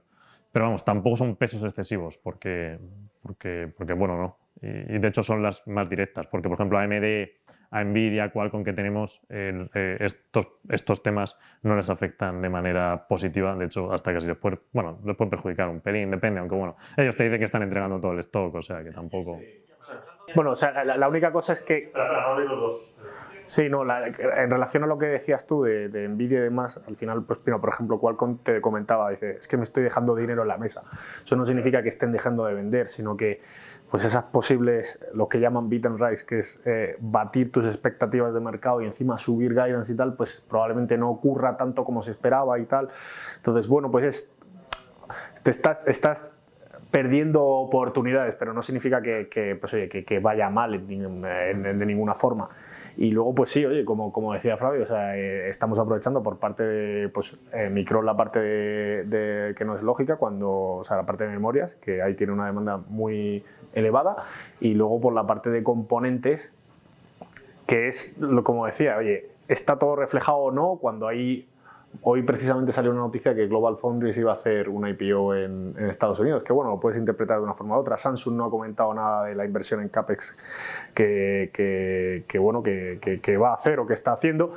Y el resto de pues, Intel con inversiones a años venideros que probablemente además tengan ayudas del, gobierno estadounidense. Entonces, bueno, pues hay una serie de cosas que nos invitan a pensar que no está todo reconocido y estamos un poco ahí viendo a ver si, podemos conseguir retornos, ¿no? Con gran visibilidad por otro lado también. Eh, Antonio. Sí, no, eh, también eh, comentarlo, que a veces también se nos indica o se nos dice respecto al tema del sesgo eh, hacia, hacia empresas americanas o que están más en América. Y, me, y, esto me gustaría un poco también remarcarlo porque es, siempre lo comentamos, que realmente nuestro proceso es muy bottom to up. Es decir, nosotros vamos buscando, eh, llegamos al negocio y no nos preocupamos sobre dónde está o deja de estar en principio. Si el negocio es bueno eh, y además tenemos muy claro y muy definido la, su ventaja competitiva y que tiene un balance sólido y, vemos claramente que tiene retornos, pues allá que vamos, no le miramos la, digamos así, el carné a, la empresa, siempre y cuando no esté muy, muy lejana, como se suele decir. Y este es el caso de ASML, que estábamos mencionando. Eh, no es una empresa americana y, y, es europea, como todo el mundo sabe, y, y, en ella nos hemos metido porque hemos, por esto que acabamos de comentar. Bueno, de hecho ya estuvimos en ASML hace relativamente poco, o sea que es volver a la misma, y en Micron también, o sea que ha sido un vender y a los pocos meses recomprar, pero bueno. Eh, eh, vale, venga, paso a la siguiente. Eh, escuché vuestro podcast sobre criptomonedas como Ethereum y, o Bitcoin. Eh, ¿Habéis investigado sobre ellas? ¿Pensáis invertir en alguna relacionada? Gracias. El trimestre pasado hubo varias de Bitcoin, de, criptos, entonces es más o menos lo mismo. Voy a ser muy rápido. no tenemos ningún problema con las criptos. es como la religión. Mientras los creyentes sigan creyendo en la religión, pues no hay ningún problema. Tiene su utilidad, puede tenerla. Tiene su utilidad Ethereum, puede tenerla perfectamente no nos disgusta ni tampoco nos gusta especialmente. Luego, a nivel particular, cada uno de nosotros, si puede tener algún Bitcoin o quiere tener algún Bitcoin en un importe pequeño, pues la mayoría está en el fondo, pues haya cada uno. Eh, pero vamos, que es que no hay ninguna crítica ni nada. Ahora sí, ¿es una cuestión de que nosotros podamos valorarla y decir, ¿el Bitcoin vale esto? No, es como el oro. Eh, ¿Hacemos operaciones de oro? No. ¿Podríamos hacerlas por razones de cobertura y tal? Se podría estimar hacemos, eh, es lo mismo, hacemos con Bitcoin razones como el oro, ¿no? Invertimos por tema de valoración, pues es que no se puede valorar, el oro no puede valorar. Lo puedes hacer por razones de cobertura y tal. Ahí es donde está el problema, que el Bitcoin no me muestra qué cubre exactamente, no, no sé exactamente cuáles son sus riesgos respecto a otros activos y cómo se, se, contra, se relaciona, ¿no? Tal. Entonces, bueno, es un poco el tema. Eh, entonces, eh, MicroStrategy, por ejemplo, se podría invertir, pero es que MicroStrategy, el negocio de fondo, pues es un negocio correcto, sin más, y en realidad la gente te la valora por lo que vale el Bitcoin, entonces... Sí. O sea, no sé, es que no vamos a estar en esas. Es decir, nosotros sabemos lo que vale Octa y entramos en Octa. Eh, esto, pues no lo vamos a hacer. Y MicroStrategy, el negocio de fondo, Bueno, es que es independiente, es que la gente te por el Bitcoin, no por el negocio de fondo, así que no tiene ninguna lógica. Ya está. Vale, venga, paso a la siguiente, eh, porque esta es que no. ya, vamos, es- o sea, supongo que se repetirá, porque el tema del Bitcoin es de más. Bueno, o sea, también mencionar que trajimos a Alejandro porque nos parecía interesante que, que, bueno, que él que seguía más el tema, pues que nos contara cuál era su punto de vista, porque además está centrado en un fondo que está invertido en, en Bitcoin en concreto. Eh, más allá de eso, pues nosotros aquí desde el fondo, pues, pues nada, y personalmente, pues, pues cada uno que haga más o menos lo que estime conveniente, pero nosotros no vamos a dar ni siquiera recomendaciones. ¿eh? Vamos, yo tuve en su momento unas perrillas ahí en Bitcoin, pero ya está, o sea que no. Poco más, y lo tenía por razones de servidores, que no voy a explicar, porque para pagar servidores era más fácil, o sea. como es que es distinto el trabajo, porque además yo lo veo comentando mucho con él, ¿no? Y es, o sea, nuestro trabajo es más de ver pues, eh, la razón de ser de un negocio y por qué es bueno y por qué, qué barreras de entrada tiene, que es como una, pues quizá más aburrido, no lo sé, o más tradicional, que, que es lo que hacemos nosotros aquí, pero, pero yo, es- ese tipo de trabajo nosotros ahora mismo en Bitcoin no lo podríamos hacer. Oye, podríamos ver cómo estudiarnos este activo de cara a futuro si llega el momento, desde luego se podría mirar, porque aquí miramos un poco todo lo que sea más o menos interesante, pero ahora mismo pues, pues hay distintas barreras y, y- y no, no, no lo estamos considerando tampoco para invertir desde el fondo, ¿no? Vale, paso a la siguiente. Eh, no sé si podríais eh, contestar a la tesis o lo que se espera si conocéis, si conocéis eh, y Baozun. Si no la conocéis, os pregunto por la que lleváis en cartera a Coupa Software.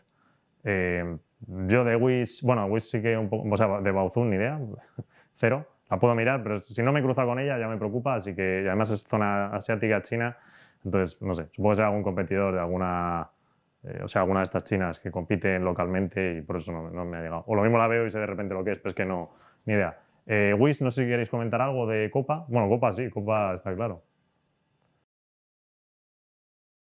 La verdad es que de Wish, yo, eh, igual que Flavio, de Wish no, no me lo estudió y la otra tampoco, se, se me ha olvidado hasta el nombre de co- es lo que Ba- Baozun, no, no, no la he mirado, entonces no, no podría decir, decir nada. Con respecto a Copa, pues oye, es una que tenemos en cartera, eh, que además es interesante la pregunta, ¿no? Porque es, es una parte, sea, un segmento del negocio, el negocio es eh, dentro de la categoría de Business Spend Management, que es pues, gestión de gastos de, de- de empresas, está muy asociado o sea, o se, se comenta o se entiende que es eh, lo que está robando un poco de cuotas en ciertos módulos de ERPs, de SAP y demás, ¿no? Entonces, e incluso a trabajos más manuales de pues, pues, pagos de, facturas y demás, como con Copa Pay, ¿no? Entonces, tiene distintas dinámicas interesantes, como por ejemplo, pues esta posible reapertura. Creo que han metido un, o sea, desde inicio de año ha bajado casi un veintitantos por ciento, algo así, ¿no? Y, tiene diversos diversas cosas buenas o positivas, ¿no? Por un lado, pues por ejemplo, el tema de la recuperación, comentaba el, el- el management, ¿no? El equipo directivo, pues que, que afortunadamente pues les estaba entrando eh, más oportunidades de negocio y además de mayor calidad, ¿no? Y lo cuantificaban de hasta un casi un 50% más con respecto al año pasado. Curioso, ¿no? Esto era un poco estos proyectos, además suelen ser proyectos de gran envergadura, tener en cuenta que además son proyectos donde tú estás quitando eh, una parte de tu back office que llaman, que es como digamos la parte de operativa de detrás del negocio, que suele generar mucha fricción. ¿no? Entonces, oye, pues que determinadas empresas eh, de diversos segmentos que hasta ahora habían estado paradas, que empiezan a reactivarse y que además el, equipo directivo te está diciendo, pues oye, que le están entrando nuevas peticiones para poder hacer cosas, pues es, es muy favorable de cara a futuro. Entonces, pues oye, seguimos ahí con exposición. Y luego además tiene diversos, diversos segmentos interesantes, como por ejemplo eh, la parte de Travel Saver, que es eh, bueno, una, una empresa que adquirieron de Amadeus, que nosotros estuvimos comentando, la creo que se llama Yapta, y luego han comprado hace poco otra que se llama Pana, un poco para reforzar esa parte de, de la parte de, de viajes, que es un segmento que les, no, les ha, no les ha aportado mucho por razones obvias que hemos comentado. Luego además tiene otra parte muy interesante con la de Copa Pay para realizar los pagos. Intentan también beneficiar al usuario con información cruzada de otros, de, otros, de otros clientes. Entonces, bueno, pues oye, es un negocio muy interesante y donde a cara a futuro pues estamos convencidos de que esta empresa pues tiene mucho recorrido, la verdad. Pues quería añadir algo porque yo, o sea, No. también Yamasoft ha tenido algún problema con, con la parte de Yamasoft, donde se metían en la parte de, de- de supply chain, de gestión de, de, pues, la cadena de aprovisionamiento, pero pues son cosas puntuales que hay baches en el camino, pero a nivel general está, está muy bien y tampoco son cosas muy graves, ¿no? Y de cara a futuro, pues, pues tiene, hay datos que nos invitan a pensar que les, que les irá bastante bien. Que nada, he mirado Baozun, que hace. Ah, sí. ya, ya, he caído. Eh, sí, estos son un e-commerce chino, pero es local. Supongo que lo pregunta el partícipe por, bueno, por Shopify, querrá compararse o ah. algo así, pero vamos, eh, nos hemos trillado tropecientas compañías aquí, en Europa y en Estados Unidos, con qué e-commerce están montados y ya digo yo que Baozun, cero. Cero. O sea, te encuentras Shopify la mayoría, te encuentras BigCommerce, te encuentras Magento, te encuentras, por ejemplo, BigCommerce está montado en unas soluciones la mayoría open source, te encuentras cositas de esas open source, pero vamos, Baozun, cero patatero. Eh, y bueno, respecto a Wish, que sí que esta sí que la conocemos, pero igual tiene también su influencia china, es un es un e-commerce, bueno, es una tienda, ¿vale? Es como una Alibaba, igual, un poco a su manera, pero vamos, una tienda, una app para comprar eh, productos, pues sobre todo son de origen chino y la verdad es que no, no, no encontramos ningún interés, o sea, más que mucha influencia asiática, o sea, son productos también de baja calidad, entonces, bueno, o sea, tiene sus mercados. Me estoy acordando de una cosa que a lo mejor ustedes, algunos no entenderán, que es lo del meme, eh, que es una foto que lo que hace es, pues, eh, vamos a explicar lo que es un meme aquí, pero es una foto como un tanto cómica donde, pues, bueno, ponen a resaltar o vienen a resaltar, pues, defectos o deficiencias de, de algunas cosas, ¿no? Sacan a la palestra verdades como puños, por así decirlo, como dicen en mi tierra, ¿no? Y, y una de ellas precisamente es lo de Wish, cuando lo pides por, por Wish y cuando te llega, ¿no? Y es un poco lo de la baja calidad de los productos que te, lleguen que te llegan de este tipo de, de, series, ¿no? Que, que, está contrastado y por, por, mucha gente, ¿no? Y bueno, simplemente le invito a que busquen meme Wish cuando lo pido, cuando me llegan y probablemente tengan idea del nivel de, de, la calidad del producto que les llega. no es lo mismo que pedir por Amazon.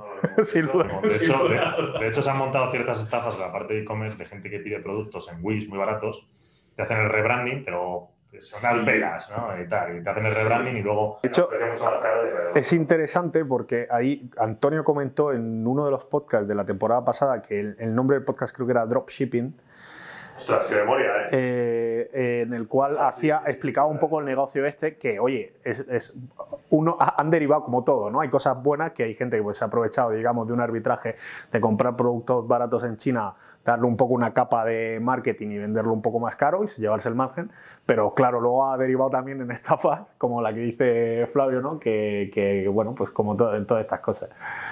Eh, le invito a que lo busquen porque es interesante y explica un poco cómo funciona esto. Vale, eh, venga, vamos a movernos a siguiente que es sobre Nvidia, eh, dedicación de producto al minado de criptos. Eh, bueno, nos preguntan en plan, ¿puede ocurrir un retroceso importante en la cotización como en septiembre de 2018? ¿no? Pues relacionando Nvidia con, con las que se están utilizando las tarjetas gráficas, que lo tengo que explicar, ¿vale? Se están utilizando las tarjetas gráficas de Nvidia, sobre todo el canal se está volcando para lo que es el minado de monedas. Es decir, si te quieres comprar una tarjeta gráfica para jugar en tu ordenador, pues ahora mismo está bastante complicado. De hecho, es casi imposible. Entre los problemas del supply que hemos comentado antes y se están llevando todos los mineros, pues eh, no hay tarjetas en el mercado y las que hay son de segunda mano un precio desorbitado. Eh, ¿Quieres comentarla tú, Antonio? Sí de una manera rápida. Nvidia sacando productos específicos eh, enfocados a la parte de, minado para intentar evitar precisamente el problema que puede ocurrir de, tener muchas tarjetas gráficas cuando, eh, cuando finalice este, este proceso o esta, este boom que está ocurriendo. Estas tarjetas gráficas no tienen ni codifican ni, reproducen vídeo, o sea que en el caso de que esto finalice, pues estas tarjetas gráficas directamente se a la basura y no se olvidaríamos. Por otro lado, están apareciendo eh, o vienen de, de una línea de producción que, que realmente no está afectando a su producción de, gráficas para el consumo general en ese sentido y normalmente vienen de, desechos de, a nivel, o con problemas o contadas de hardware y directamente las redireccionan para esta cuestión. Y en ese sentido, eh, Nvidia pues, no tendría tanto problema como, como podría tener. Y además, por otro lado, no es la misma empresa que era en 2018 y la que es actualmente. Eh, es bastante más que una empresa que se dedica a la fabricación de tarjetas gráficas. Así que en ese sentido nosotros estamos bastante tranquilos. Sí, yo creo que más grave, efectivamente. En, 2018 estaban un poco más Además, también los analistas ahora ya lo tienen en cuenta, que en 2018 no. Entonces, o sea, puede dar problemillas, pero ya no sé hasta qué punto puede dar estos problemas o puede dar lo del supply general. En fin, está ahí un poco el asunto. Entonces, bueno, eh, en cualquier caso es una cosa temporal. En 2018 se demostró que era temporal y hoy sigue siendo. Así que las tarjetas gráficas hacen falta. Puedes eliminar todo el minado del mundo, que aún así las tarjetas gráficas hacen falta. Y ahora mismo, de hecho, muchas. O sea, que, en fin. Bueno, siguiente pregunta. Eh, ¿Alguna empresa nacional en cartera o interesante? Eh, ¿Queréis decir algo? Es, rápida esta, ¿no? Debe responder. Eh, no, no hay ninguna empresa nacional en cartera. Interesante, pues, pues no digo que no, pero que seguro que sí. Y, por ahí podemos citar Amadeus y que la dimos hace relativamente en Noctua y, vamos, por, mencionar alguna y que tenemos precisamente para un episodio al respecto especial eh, de ella. Bueno, vamos con la pregunta típica. Esta nos vamos a estar repitiendo hasta el que CD Projekt vuelva a tocar máximos. Estaremos así todos los trimestres, que es CD Projekt, ¿creéis que el downside está suficientemente limitado o los problemas con, CD, con Cyberpunk aún pueden tener repercusiones mayores a largo plazo? Estoy de broma, ¿eh? nos pueden preguntar las veces que quieran y actualizamos CD Projekt, no me importa. Eh, lo que pasa es que, bueno, realmente tampoco hay tanto que decir. Tuvieron el hackeo en febrero, fue, creo que fue febrero, eh, o finales de enero, no, fue febrero.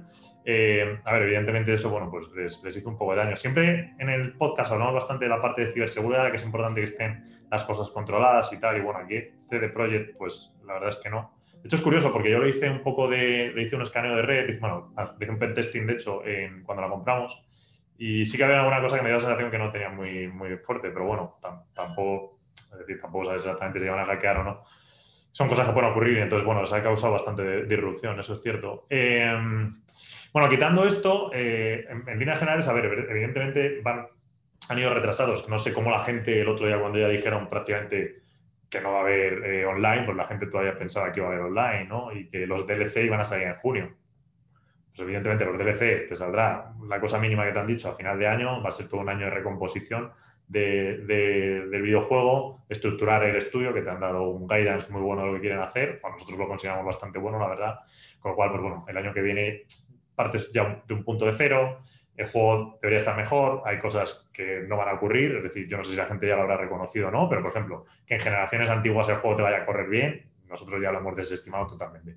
Ni en PlayStation 4 ni en Xbox antiguas te va a correr bien. Es un poco como el juego el Crisis cuando salió. Entonces, bueno, es un poco la situación, o sea, CD Projekt luego realmente esto ya está hecho, pero lo importante en un estudio de videojuegos es que el estudio de videojuegos no se te vaya al carajo, ¿vale? Que históricamente ha pasado. Por ejemplo, veamos el nefasto Anthem, cuando lo sacó BioWare, y veías que en BioWare se te iba todo el mundo y que estaba por dentro desestructurado, ¿no? Pues con CD Projekt no ha pasado eso. Es decir, la cantidad de empleados que hemos rastreado que se ha ido ha sido ridícula. Entonces, es un buen síntoma.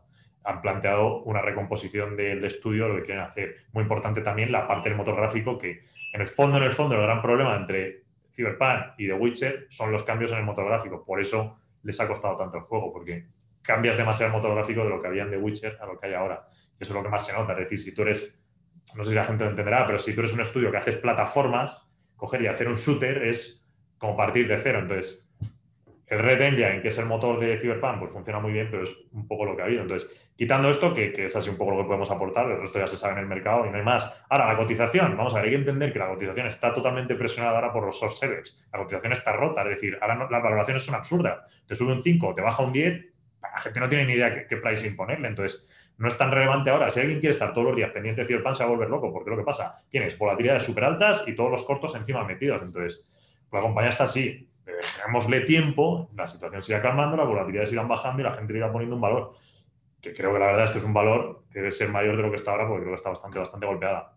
Además, que luego pensamos a final de año y el juego está un poco más, eh, más estructurado ya, que de hecho ya los parches se publicó el último así más gordo. Hay cosas que son mucho más gordas y no es un parche las que la puede corregir, si es que ellos quieren, que es la cuestión de la inteligencia artificial, la, cuestión de meterle todavía más vida al juego, tal vez lo desestimen y ya se pongan a trabajar en The Witcher 4, no lo sabemos. Eh, pero bueno, en cualquier caso, el juego en sí es muy bueno, nosotros lo reconoce todo el mundo, es decir, la narrativa es muy buena, la gente se lo está pasando muy bien, todo lo que están jugando es un muy buen juego, es decir, si el problema es que ellos tienen un caramelo con Cyberpunk, que es así, la IP estructurada ahora, que pasa un tiempo, tienes años por componerla, que está muy bien, y al final de año le pueden dar algún premio perfectamente al juego porque hay cosas que se lo merecen, entonces... Ya está, es un poco el tema, simplemente paciencia, tampoco preocuparse y, no tiene más. Eh, además que nosotros hemos ido comprando muy poco a poco, pesa un cero con algo todavía la posición, seguiremos comprando durante todo el año, pues sabemos que esto es lento, entonces pues, no tiene más. Ya está. Y bueno, finalmente hay una última pregunta, pero es que es, eh, esta última pregunta es excesivamente largo porque nos han puesto un montón de cosas, de hecho algunas ya repetidas, entonces por sacar así un poco lo principal que nos quiere preguntar aquí el partícipe, nos dice si el partícipe es lo primero, qué porcentaje tenemos invertido en el fondo, ¿vale? ¿Cuál es la, diferencia de la Andrómeda que queremos a la Andrómeda que hay ahora? Entonces, bueno, esto ya lo hemos dicho muchas veces. eh, el partícipe es lo primero. Pues, hombre, evidentemente, vamos a sí que el fondo es lo primero. Es decir, nosotros lo que queremos es que el fondo tenga la mayor rentabilidad posible. Entonces, si eso no beneficia al partícipe, pues ¿qué no beneficia al partícipe? ¿Cuánto tenemos invertido en el fondo nosotros? Puedo asegurar que más que cualquier partícipe. O sea, eso no se preocupen. Y luego nos dicen que hay mucha diferencia entre la Andrómeda que queréis y la Andrómeda que ofrece el partícipe. Que ofreces al partícipe. Pues, hombre, vamos, no hay mucha, vamos, es eso. O sea, Una no pregunta diferencia. más filosófica que... Sí, eh, eh, o sea, es, es así. Eh, nuestras carteras, si Está fuesen bien, está personales, claro, si nuestras carteras fuesen personales, o sea, yo si mi cartera personal haría esto, la verdad. Tal vez estaría un poco menos preocupado, a veces por la volatilidad, aún que entiendo que el partícipe, bueno, siempre intentamos controlar un poco eso, que a mí me daría un poco más igual, en plan, pues mira, le meto ahora y tampoco me como tanto la cabeza ni estoy tan pendiente, porque al final el coste que nosotros tenemos aquí de horas de trabajo es brutal. Si fuese mi cartera personal, pues evidentemente no estaría tan preocupado. Pero bueno, o sea, con lo cual creo que incluso está mejor de cara al partícipe. Y bueno, eh, luego nos pregunta, pues, ¿cuál es la oportunidad bursátil? Ah, bueno, esta, esta pregunta es un poco, esta- esta- sinceramente no me ha gustado, porque dice, ¿cuál es la oportunidad bursátil? En plan, la compañía que hay que comprar y tal. Vamos a ver, si hubiese una compañía concreta que hay que comprar y nosotros la supiésemos, el 100% no podemos, ¿vale? Por regulación de la CNMV, pero el 100% del fondo estaría ahí. Pero que no es así, es decir, saber cuál es la compañía perfecta que te va a subir, no, no es, para ganar dinero en bolsa y hacerlo bien, eso no es la respuesta correcta. Hay que comprar buenos negocios a precios correctos, tener paciencia, saber dónde estás en el mercado y ya está, y no ponerse nervioso. Ya está, y pensar, pensar a varios años vista, no al mes que viene. O sea, esa pregunta no, yo no la Es hago. una nunca. Está aburrida, pero es que es la real. Es la realidad, sí. Es así. Quien quiera grande ganancia, pues que se meta en Bitcoin. Quien quiera un 30% arriba y un 20% abajo al día siguiente, que se meta en Bitcoin. No. Porque no vamos a hacer eso. Es que no, no consiste en hacer eso, por Dios. Porque lo normal haciendo eso es que o eres eh, Drakenmiller o normal es que acabes quebrado. Entonces no tiene lógica.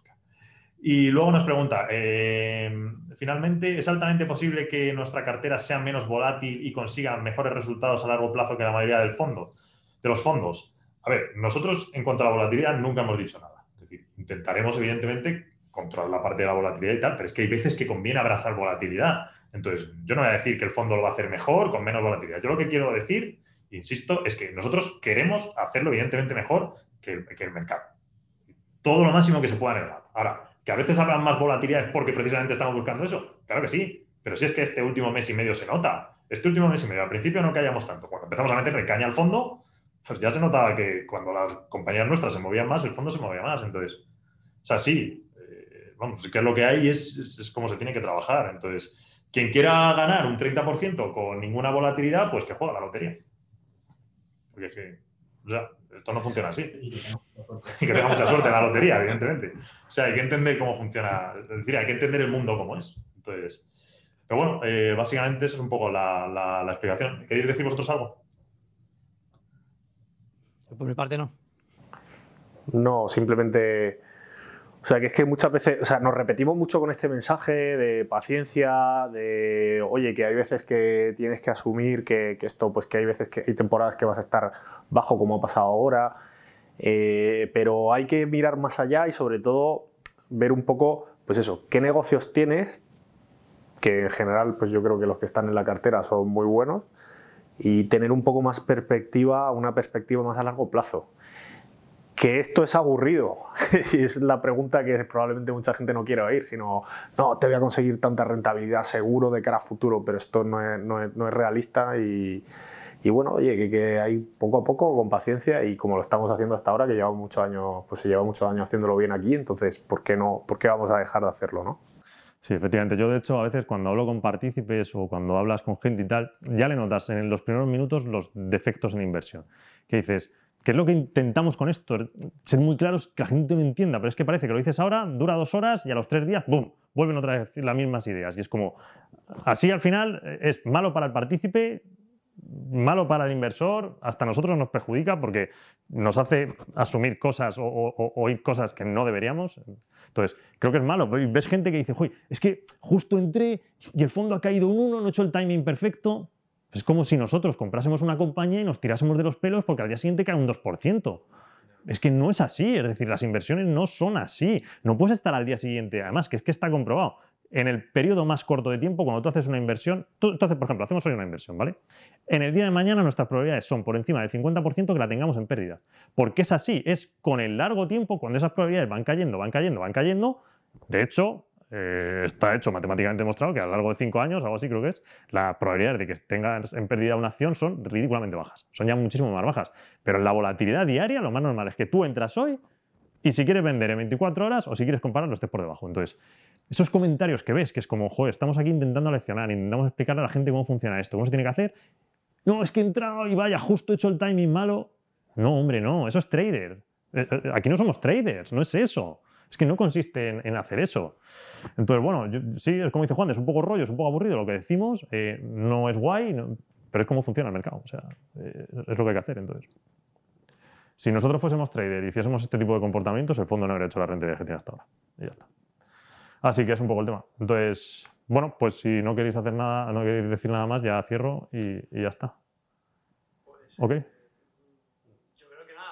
quizás hacer una mención a los partícipes, esperando que estén todos bien y perfectos, eh, porque al fin y al cabo esto sigue un poco todavía una misma dinámica que el año pasado y, bueno, solo con un poquito más de esperanza por el tema de las vacunas.